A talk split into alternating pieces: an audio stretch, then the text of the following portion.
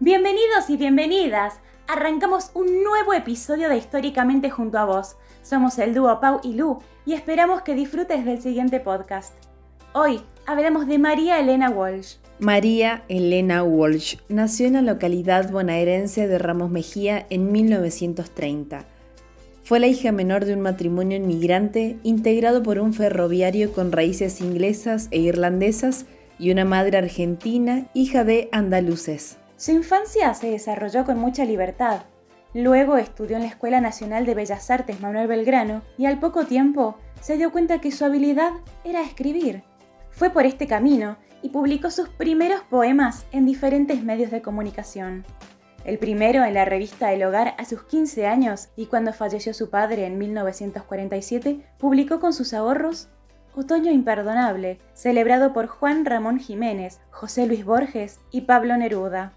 A los 21 años se embarcó junto a la folclorista Leda Valladares rumbo a París, donde difundieron el folclore de tradición oral, grabando varios discos que presentaron en su regreso a la Argentina en una extensa gira y presentación.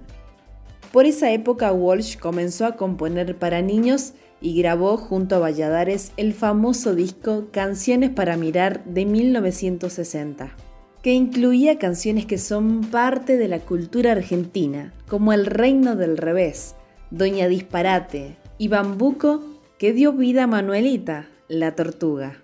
Ella también luchaba por los derechos de las mujeres y formaba parte de la Unión Feminista Argentina y el Movimiento de Liberación Feminista, agrupaciones con activistas de clase media alta e intelectuales que trajeron libros de Estados Unidos sobre feminismo radical y los tradujeron. Se animó a participar como guionista de televisión en programas infantiles. Estrenó el espectáculo para niños Canciones para Mirar, compuesto por una serie de canciones, poemas y cuentos breves que luego fue publicado tanto en libros como en discos, marcando así un hito en la cultura nacional. En 1975 cantó como La cigarra en un contexto de asesinatos y violencia, pero no repercutió porque no se entendió que hablaba de nosotros, la historia de los argentinos.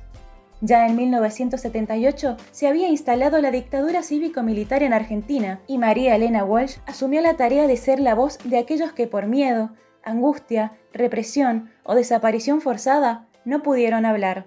Esto le valió que toda su obra fuera censurada. En 1981 enferma de cáncer, pero la vuelta de la democracia en el 83 la encuentra recuperada y participando en numerosos proyectos artísticos y políticos en los ámbitos más diversos, siendo clave su contribución en SADAIC, Sociedad Argentina de Autores y Compositores. Si hablamos de premios y reconocimientos, María Elena ha recibido en vida, desde 1947 y post-mortem, innumerables homenajes y premios, tanto en Argentina como en el extranjero. Fue nombrada Ciudadana Ilustre de la Ciudad de Buenos Aires, el Premio Conex de Platino y de Honor en Letras y Premio de Honor del Fondo Nacional de las Artes. En 2008 aparece su último libro, Fantasmas en el Parque, una autoficción en la que confiesa miedos, anhelos y secretos, sin dejar de lado su estilo lúcido, irónico y honesto.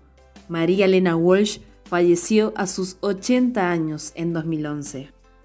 Y en resumen, Toda su rebeldía, su desencanto, su oposición, su amor a la naturaleza y a los niños ha quedado reflejado en numerosos poemas, novelas, cuentos, canciones, ensayos y artículos periodísticos. Esto se lo debemos a María Elena Walsh y a su brillante e históricamente.